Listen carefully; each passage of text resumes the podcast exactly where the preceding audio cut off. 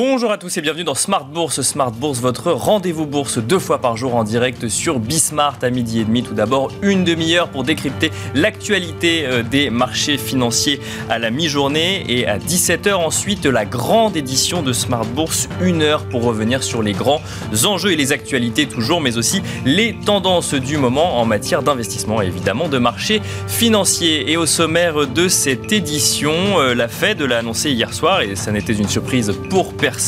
La réserve fédérale américaine relève de 25 points de base ses taux directeurs.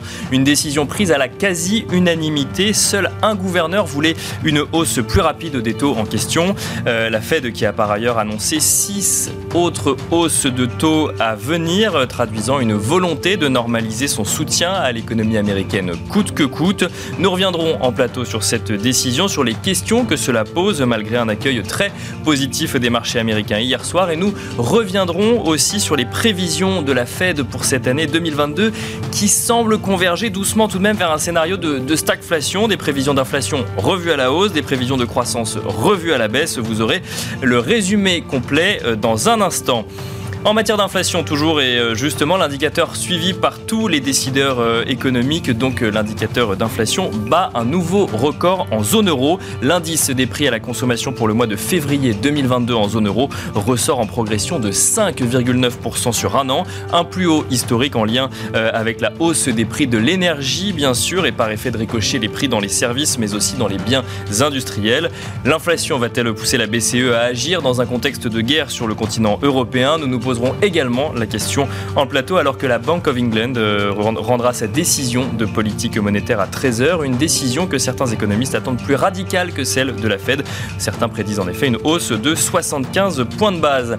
Et en ce qui concerne les marchés, le short squeeze d'hier s'essouffle déjà en Europe. Le CAC 40 évolue aux alentours de l'équilibre depuis ce matin depuis ce matin, tandis que le DAX, lui, euh, recule légèrement. Des indices européens qui ont suivi la tendance des indices américains, mais qui semblent rattrapés par d'autres réalités, donc depuis ce matin, et notamment par le suivi des négociations en cours entre Ukraine et Russie, dans l'espoir d'aboutir à un cessez-le-feu. Des négociations qui, pour le moment, n'empêchent pas les combats de continuer pour ce 22e jour de guerre entre l'Ukraine et la Russie. On se retrouve donc dans un instant dans Tendance, mon ami.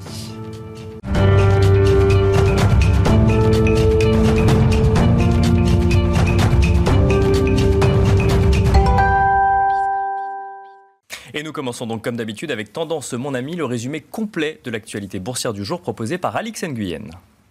Après un début de séance d'un vert franc, le CAC fait désormais montre de plus d'hésitation. On retrouve en soutien l'envolée de Wall Street hier qui accueillait chaleureusement la détermination de la Fed à combattre l'inflation. Pour rappel, hier, à l'issue de sa réunion, le comité de politique monétaire de la Fed a décidé d'augmenter les taux d'un quart de point, tâchant d'enrayer aux États-Unis une inflation qui va crescendo. Les gouverneurs de la Fed prévoient désormais et en moyenne cette hausse des taux d'ici à la fin de l'année dont celle décidée hier, mais aussi 3 à 4 autres l'an prochain. On relève cependant que la prudence reste le maître mot face au contexte international. La Fed a par ailleurs ajusté ses prévisions. L'institution situe désormais l'inflation à 4,3% pour l'ensemble de l'année 2022 contre 2,6% auparavant. Quant à la croissance, elle pourrait être plus faible qu'attendue à 2,8% sur l'année quand la Fed misait plutôt euh, sur 4% en décembre. Sur le plan géopolitique, si les discussions semblent se poursuivre entre Moscou et Kiev, il en va de même pour les combats. Euh, pour rappel, hier, les États-Unis ont annoncé l'octroi d'une aide militaire supplémentaire à l'Ukraine de 800 millions de dollars. On retient aussi que le Conseil de l'Europe a exclu la Russie après 26 ans d'adhésion et qu'un statut neutre euh, pour l'Ukraine proposé par Moscou a été refusé par Kiev. Du côté des indicateurs, au mois de février, dans la zone euro, l'inflation a atteint un record. L'indice grimpe de 5,9% sur un an contre 5,1% en janvier, un plus haut historique du fait de la pression de la hausse des prix de l'énergie. Ce jeudi, d'autres facteurs viendront rythmer la séance. Il y aura à 13h la décision de politique monétaire de la Banque d'Angleterre et puis quelques statistiques aux États-Unis dont les inscriptions hebdomadaires au chômage. Du côté des entreprises, tomberont outre-Atlantique les publications trimestrielles de FedEx et Accenture. Et puis en France, Veolia Environnement, la dernière composante du CAC, a présenté ses chiffres de 2020 2021 affiche un chiffre d'affaires en progression de 6,5% par rapport à 2019, soit avant même d'être renforcé par une grande partie des activités de Suez. En 2022, le groupe prévoit de franchir le milliard d'euros de résultats nets courants. Voilà, donc tendance, mon ami, le résumé complet de l'actualité boursière du jour proposé par Alix Nguyen.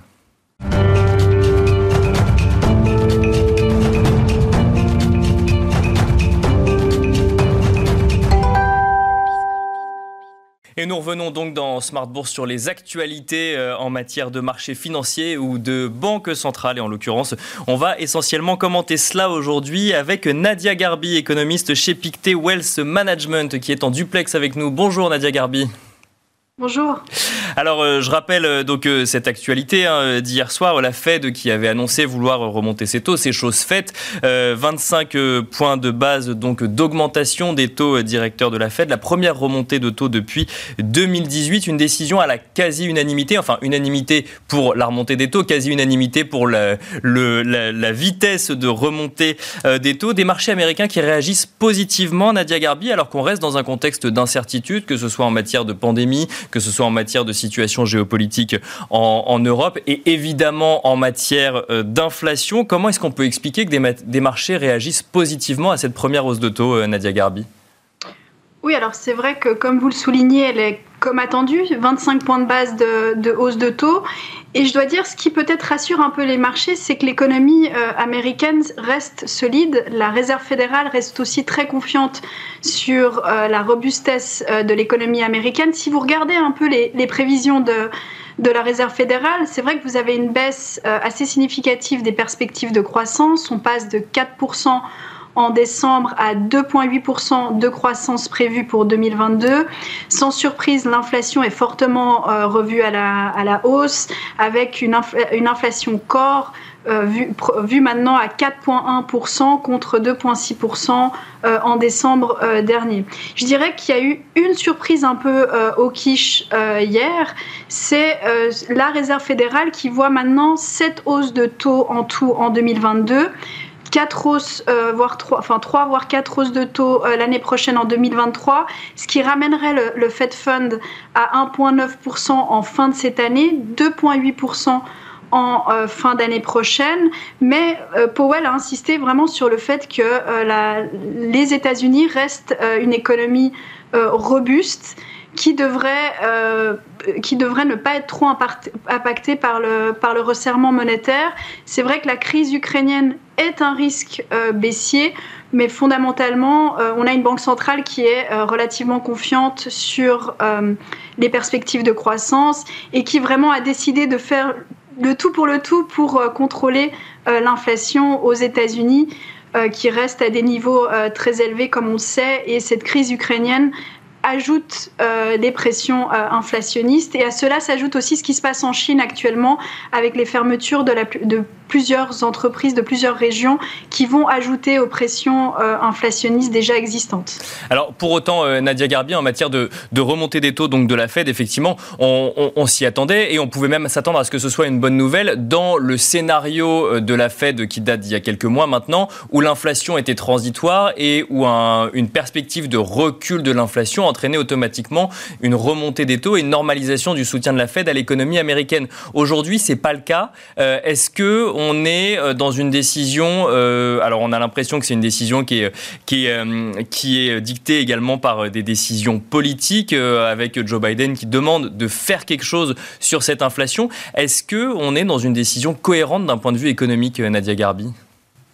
Alors c'est une très bonne question. C'est vrai qu'en 2022, en 2021, pardon, on se posait la question de la nature du choc. Est-ce qu'on est dans un choc transitoire ou euh, permanent?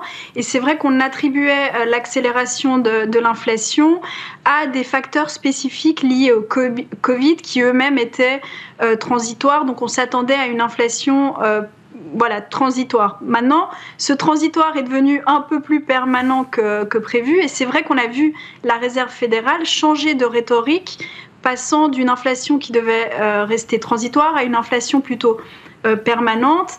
Et comme vous le soulignez, euh, l'inflation est aussi devenue un sujet politique avec Biden qui met un peu de pression sur la, sur la Réserve fédérale. En théorie, une banque centrale ne devrait pas euh, réagir à un choc euh, d'offres, ce qui se passe euh, actuellement. Mais ce qui est un peu spécifique aux États-Unis et contrairement en zone euro, c'est que vous avez aussi un choc de demande, une économie qui a été surstimulée lors de la pandémie avec beaucoup d'aides du gouvernement. Donc les hausses de taux vont avoir un impact sur, sur la croissance qui va certainement ralentir et fera baisser l'inflation. Parce que c'est effectivement une des critiques, Nadia Garbi, c'est une des critiques d'un certain nombre d'économistes sur cette hausse de taux, c'est de dire on, on applique en fait à une inflation d'origine qui trouverait son origine dans un choc de demande, en fait, on applique les mêmes euh, mécanismes que face à un choc de demande, mais lorsqu'on est dans un choc d'offres et en plus en lien avec des facteurs exogènes qui sont euh, donc en lien avec une pandémie ou des, une situation géopolitique. Et certains économistes disent, mais si on réagit de la même manière face à un, un choc d'offres que si on l'avait fait face à un choc de demande, on risque d'avoir l'inverse de ce qu'on veut, à savoir plus d'inflation et moins de croissance. Tout à fait. Tout à fait. C'est un peu les, banques centrales, c'est vrai, se, trouvent un peu dans une situation un peu euh, complexe parce que vous avez beaucoup de facteurs que vous ne pouvez contrôler. Ce qui se passe euh, sur les prix de l'énergie, ce qui va se passer sur les prix euh, liés à l'alimentaire également. Une hausse de taux ne va pas résoudre ce type de choc. Maintenant, on voit que la Réserve fédérale veut tout de même essayer d'agir, veut provoquer en, quelque sorte un ralentissement euh, de la croissance pour que cette inflation devienne euh, moins soutenue. Là encore, aux États-Unis, on, on a tout de même une économie en surchauffe, ce qui n'est pas le cas dans d'autres euh, économies comme en, zone euro. Donc effectivement, on applique un peu les mêmes remèdes pour une maladie qui n'est pas la, même. Mais je pense qu'au niveau de la réserve fédérale, c'est un peu la, solution actuelle. On voit qu'ils veulent vraiment que ce cycle de hausse de taux soit euh, plus euh, rapide et plus soutenu. Il faut se rappeler qu'entre fin 2015 et fin 2018, on avait pris trois ans en tout pour, pour euh, atteindre les 2,5%, alors que là, on va aller de manière beaucoup plus rapide. Nous, en ce qui nous concerne, on a tout de même une vue un peu plus prudente sur la réserve fédérale. On s'attend uniquement à quatre hausses de taux euh, cette année, puis une pause. Et la raison est justement que euh, ces hausses de taux vont provoquer un, ralentissement euh, de la conjoncture américaine et vont justement pousser la Réserve fédérale à être plus prudente que ce qu'elle prévoit actuellement. C'est intéressant parce que vous, vous, vous, vous, anticipez donc un rythme moins élevé, là où Jérôme Powell annonce cette hausse de taux pour 2022 et rappelle qu'il est prêt à aller plus loin si jamais la conjoncture le demande. Tout à fait. Mais on est un peu plus prudent, effectivement. vous êtes un peu plus prudent. Il y a, une autre chose que, euh, que je voudrais évoquer avec vous, c'est donc les, les, euh, les, perspectives d'inflation et de croissance de euh, la Fed pour cette année 2022. Est-ce qu'on voit là, Nadia Garbi, pointer le spectre d'une stagflation aux États-Unis ou est-ce que c'est trop tôt pour en parler? Je pense que c'est trop tôt pour, euh, pour en parler. Je pense vraiment que le risque de stagflation est beaucoup plus prononcé en zone euro qu'aux aux États-Unis. C'est vrai que vous avez euh, des perspectives d'inflation qui ont été fortement revues à la hausse, mais la Réserve fédérale s'attend toujours à une inflation qui euh, baisse en 2023. Donc on voit qu'elle reste très élevée en 2022, mais qui, qui, devrait qui devrait ralentir. Donc du côté des États-Unis, c'est un peu tôt de parler de stagflation. En Europe, on est, c'est vrai, dans une configuration très différente. Et alors justement, euh, donc on a eu un chiffre d'inflation pour, euh, pour la zone euro euh, qui, qui, vient de tomber, il est tombé à 11 heures, un, un niveau historique, 5,9% donc de progression des prix sur, sur un an pour le mois de février. Qu'est-ce que ça vous évoque vis-à-vis d'une potentielle intervention de, de, banque centrale, sachant qu'on est dans une situation différente? On a une, une, guerre sur le sol européen, on voit effectivement des flambées des prix des, des, matières premières. Le, rôle de la Banque centrale européenne risque d'être encore plus compliqué, euh, Nadia Garbi risque d'être compliqué. Maintenant, Lagarde euh, l'a dit en mars, euh, l'inflation, enfin, les inquiétudes sur l'inflation dominent celles sur la croissance et on voit aussi une banque centrale européenne déterminée à agir pour réduire les pressions inflationnistes. 5,9 ne sera pas le pic en zone euro. Hein. On va continuer à avoir ces prochains mois une inflation qui accélère dans, la, dans la région. Donc probablement, on va être autour des, des 7, des 7%. on voit que la banque, euh, la banque centrale européenne est très mal à l'aise avec, euh, avec ces niveaux et on l'a vu, hein, euh, malgré tous les risques sur la croissance, euh, la, Banque Centrale Européenne est déterminée à agir également.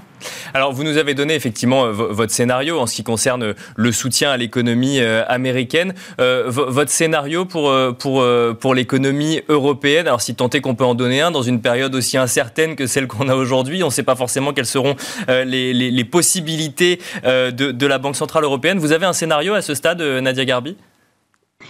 Alors, je dirais que pour la Banque centrale, on s'attend tout de même à une, première hausse de taux de, la, Banque centrale euh, européenne avec un, achat, avec un programme d'achat qui se termine au, troisième trimestre. Au niveau de la croissance et l'inflation, c'est vrai qu'on a, revu depuis le début de l'année euh, plusieurs fois nos prévisions d'inflation et maintenant on s'attend à une inflation en moyenne autour de 6,5% avec une croissance euh, du PIB autour de 2,5%, 2,8%. Donc c'est tout de même une conjoncture assez euh, compliquée pour, pour la zone euro. Tout dépendra bien sûr des prix euh, de l'énergie ainsi que des prix euh, au niveau de l'alimentation. Donc 6,5%, bon on n'y est pas encore effectivement, mais euh, ça, rejoint ce que vous nous disiez, donc ce ne sera pas forcément le plus haut de cette année. Merci beaucoup Nadia Garbi, je rappelle que vous êtes économiste chez Pictet Wealth Management.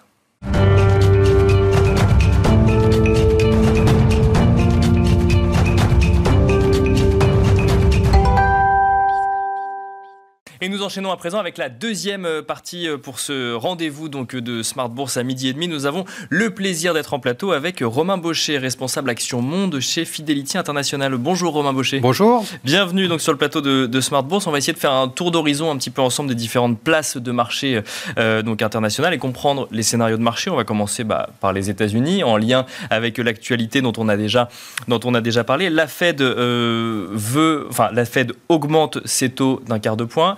Euh, elle veut 7 euh, hausses de taux euh, au total sur cette année 2022. Comment est-ce qu'on peut comprendre cette stratégie de la Fed? Donc je rappelle effectivement les différents questionnements. on parle de choc d'offres et un certain nombre d'économistes disent bah oui, mais on applique à un choc d'offres les mêmes remèdes qu'à un choc de demande. D'autres se demandent si effectivement c'est pas une réaction trop tard par rapport à une inflation qu'on estimait transitoire mais qui est de plus en plus durable. Et d'autres encore disent oui, mais tout cela est politique. Est-ce que c'est est-ce que ça fait vraiment sens au niveau économique? Beaucoup de questions sur un acte, celui d'augmenter de 25 points de base euh, les taux directeurs de la Fed. Qu'est-ce que ça vous évoque, euh, Romain Baucher? Alors, nous avons tendance à, relativiser ces mouvements de taux d'intérêt nominaux car nous sommes bien en train de rentrer dans un monde pour nous qui est stagflationniste. Donc l'hypothèse de stagflation devient vraiment notre scénario central avec des nuances, cela a été dit, euh, cela peut être plus marqué en Europe qu'aux États-Unis, mais globalement c'est bien la menace qui pointe et qui devient maintenant très sérieuse. Alors pourquoi nous nuançons l'impact de ces hausses de taux nominaux? C'est qu'il faut bien regarder pour un investisseur action qu'il est là pour concourir en termes de taux réels. D'accord. L'action a pour mérite d'être quelque part implicitement indexé sur la croissance nominale et donc d'intégrer les éléments inflationnistes. Bien sûr. D'avoir la capacité à être une meilleure protection contre l'inflation. En face, l'investisseur a la possibilité d'investir sur des produits de taux, mais pour lequel l'important, et on l'avait oublié depuis 30 ans, c'est le taux réel. Et la grande nouveauté que nous sommes en train de vivre, c'est que nous sommes en train de recréer une colonne dans nos tableaux, dans nos modes de raisonnement, qui est bah voilà quel est mon taux nominal, mais quel est mon taux réel? Et ce taux réel, il est toujours excessivement bas. Donc ça paraît quelque part anecdotique de parler d'un resserrement, quand en réalité le taux réel est encore plus bas qu'il y a 3, 6, 9 ou 12 mois. Donc nous ne sommes pas vraiment dans un resserrement au sens propre, dans ce monde où il va falloir à nouveau raisonner en termes réels, beaucoup plus qu'en termes nominaux. Alors on n'est effectivement peut-être pas dans un, dans un resserrement, mais on constate que dans une période d'incertitude on n'est pas encore complètement sorti de cette pandémie, puisqu'on voit effectivement la Chine reconfiner euh, une partie de sa population, on voit donc une guerre sur le sol européen, une période d'incertitude avec une inflation qui court, on voit une Fed, une banque centrale euh, américaine qu'on a connue très accommodante pendant très longtemps, qui euh, normalise coûte que coûte, finalement, donne l'impression de vouloir normaliser coûte que coûte sa politique monétaire. C'est là où ça surprend finalement. Alors il faut le mettre en perspective euh, d'une observation de moyen terme. De même qu'il y a deux ans, la pandémie et les confinements qui ont été décidés accentuaient drastiquement quelque chose qui était à l'œuvre. Nous étions déjà en train de contempler une forte baisse des prix des matières premières, donc un, choc, un contre-choc Bien sûr, pétrolier. Et donc ça nous a emmené dans une non pas dans une baisse, mais dans un effondrement avec les fameuses mêmes séances de prix quasi négatifs du baril. Deux ans plus tard, c'est le phénomène inverse. Mhm. Nous étions déjà en fin de ce que j'appelle le cycle Covid, c'est-à-dire de reprise très violente, qui était déjà complètement en train de s'essouffler et de provoquer en revanche, par contre, des chocs inflationnistes. On avait déjà eu doublement du prix du baril le baril était déjà passé de 35-40 dollars à 80 dollars et plus. Donc aujourd'hui, on, l'aggrave. et on, l'aggrave. La question, c'est de savoir jusqu'où on va aller. Donc effectivement, on reste à 100 actuellement, mais c'est de savoir si on va passer à 150 ou 200. Il y a bien entendu un facteur extrêmement aggravant de la tragédie que nous sommes en train de contempler euh, en Ukraine. Mais n'oublions pas que nous étions de toute façon dans un scénario où il y avait une menace inflationniste qui était déjà très visible et contre, les, contre laquelle les banques centrales se devaient d'intervenir. Donc on ne peut pas non plus le reprocher d'intervenir euh, alors euh, sous prétexte qu'à très court terme on a, on a notifié un facteur aggravant. Bien sûr. Un peu comme la, la, malheureuse cerise trop visible sur ce gâteau, alors que le gâteau, lui, était déjà en place. Et alors, sur, sur cette question de euh, répondre à un choc d'offre de la même manière qu'on aurait répondu à un choc de demande, là, pour le coup, vous, vous, trouvez ça cohérent dans, dans, dans, la manière de répondre de la Fed? En réalité, nous n'y répondons pas de la même manière. Sur un choc qui aurait été un choc de pure demande, je reste intimement convaincu, pour revenir à cette notion de taux réel, qu'avec une inflation aujourd'hui voisine de 6 en Europe, annoncée à 7 ou déjà à 7 aux États-Unis et bien supérieure dans les pays émergents, nous aurions envisagé des resserrements, mais beaucoup plus violents, beaucoup plus rapides, et nous amenant sur des cibles qui n'étaient pas de débattre euh, entre 1 et 2% quel serait le taux dans deux ans. Bien sûr. des niveaux qui seraient beaucoup plus neutres par rapport à l'inflation. Donc même si cette inflation est là pour être en permanence à 7, on aurait visé probablement des taux 100, 200 points de base au-dessus de ces niveaux-là. Donc nous sommes bien en train d'essayer de réconcilier deux objectifs contradictoires, parce que les banques centrales ont un rôle très dur à jouer, elles sont vraiment entre l'enclume et le marteau, et c'est donc pour ça que ce resserrement est très modeste, très lent, euh, même s'il il peut être impressionnant à l'aune d'une, voire de trois décennies pendant lesquelles on ne parlait plus de différence entre une notion, euh, le et le taux réel. Alors, un mot encore de, du, monde occidental. on va parler des États-Unis, mais de l'Europe également. Donc, aux États-Unis, euh, la, Fed prévoit une inflation corps à 4,3% euh, en fin d'année. On est aux alentours de au-dessus de 7% actuellement pour le mois de février, toujours en annuel. En Europe, donc 5,9% en annuel sur le mois de février également. Vous nous l'avez dit tout à l'heure pour vous, le scénario, c'est la stagflation, que ce soit aux États-Unis ou en Europe. Alors peut-être avec des réalités différentes, mais c'est le même scénario. C'est le même scénario, et je pense que le meilleur moyen de l'illustrer, c'est de partager avec vous quelles sont nos prévisions de l'évolution des profits Bien des, sûr. des groupes cotés, tant en Europe qu'aux États-Unis que dans le reste du monde. Dans la plupart des zones, pour vous donner les ordres de grandeur, on attend des progressions de l'ordre de 5% des profits par action, tant en 2022 qu'en 2023, et dans la plupart des grandes zones à 5% en termes nominal, quand l'inflation, comme vous venez de le dire, est, à peu près au même niveau, voire au-dessus, ça veut dire qu'en termes réels, votre rendement est voisin de zéro. Alors, c'est pas dramatique quand on vient de sortir d'une année spectaculaire de hausse des profits de près de 50% et, et surtout qui nous amenait 15-20% au-dessus des niveaux d'avant-crise. Donc on, sort d'un cycle qui n'était pas un cycle en V, qui était un cycle moi, que j'appelle en racine carrée, on est ressorti plus haut que le point d'entrée en crise.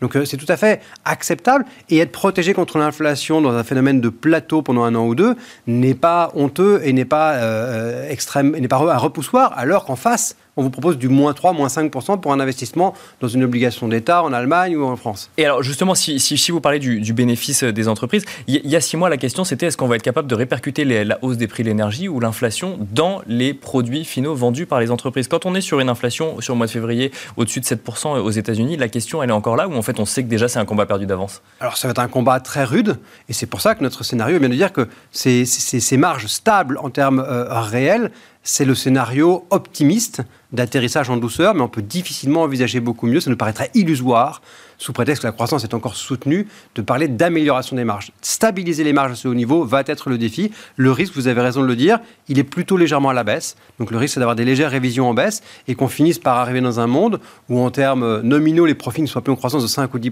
mais stable, ce qui voudrait dire, en termes réels, en, début de repli.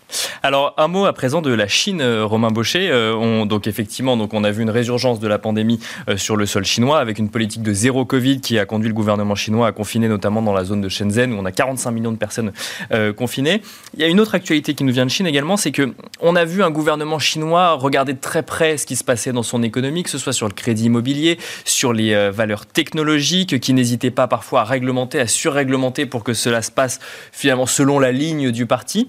Hier, euh, Pékin a annoncé au contraire vouloir soutenir son économie, mettre en place les mesures nécessaires pour soutenir l'économie et notamment les marchés de capitaux, mais aussi euh, prévenir les risques dans le secteur immobilier. Euh, que nous inspire ce revirement? Est-ce que la Chine veut reprendre son rôle de, moteur de l'économie mondiale dans le contexte actuel? Alors pour nous, ce soutien est inévitable et nécessaire, parce que la Chine se trouve malheureusement à la croisée de chemins périlleux. Comme vous l'avez rappelé, elle est encore empêtrée dans ce que j'appelle le cycle Covid, c'est-à-dire au gré des ouvertures et fermetures, décélération, baisse de la demande. Et là, on revit un cycle Covid de fermeture en Chine, avec des dizaines de millions de Chinois à nouveau confinés.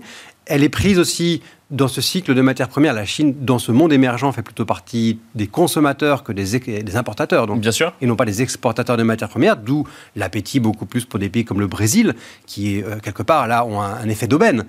Et d'ailleurs, ont des performances boursières positives. On parle qui, de l'effondrement. blé, notamment, ou autre, des énergies. Mais aussi des matières premières euh, euh, alimentaires, comme vous le soulignez, mais aussi énergétiques. Donc, elle, elle gagne sur les deux tableaux. Donc, c'est pour ça qu'aujourd'hui, d'ailleurs, c'est ce qui permet de nuancer.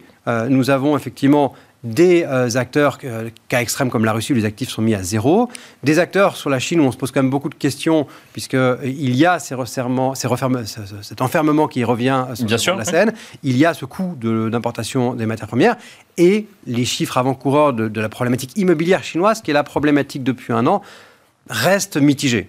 notamment si vous regardez les, les chiffres en amont, c'est-à-dire les ventes de terrain ils vendent toujours beaucoup moins de terrain en Chine, qui seront les projets demain et d'après-demain, qu'il y a un an. Et donc, on, peine à, réveiller le marché immobilier chinois, qui, on le sait, évolue sur des niveaux élevés, et qui est à, l'origine de la crise du marché à yield chinois. Alors, la bonne nouvelle, par contre, c'est que la Chine a connu un effondrement boursier, on va pas se mentir. C'est moins 40% sur un an glissant. Donc, aujourd'hui, toutes ces mauvaises nouvelles sont dans les cours.